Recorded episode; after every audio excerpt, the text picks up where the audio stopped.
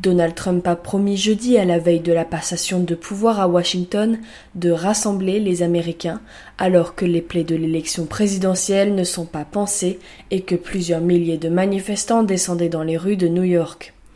Nous allons faire en sorte que l'Amérique soit grande pour tout le monde, partout dans le pays, a déclaré l'homme d'affaires républicain âgé de 70 ans, qui prêtera serment vendredi comme 45e président des États-Unis sur les marches du Lincoln Memorial, en conclusion d'un concert gratuit en son honneur devant des milliers de partisans.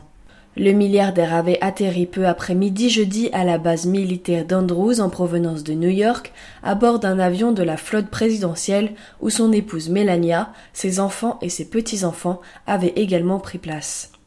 Il s'est d'abord rendu au Trump International Hotel de Washington, à quelques centaines de mètres de la Maison Blanche, avant de déposer une gerbe sur la tombe du soldat inconnu au cimetière d'Arlington,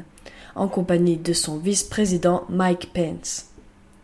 Toujours en famille, il a ensuite assisté à une partie du concert donné en son honneur au Lincoln Memorial, monument de marbre en l'honneur du 16e président américain. Nombre de spectateurs portaient la casquette rouge emblématique de la campagne avec son slogan Make America Great Again.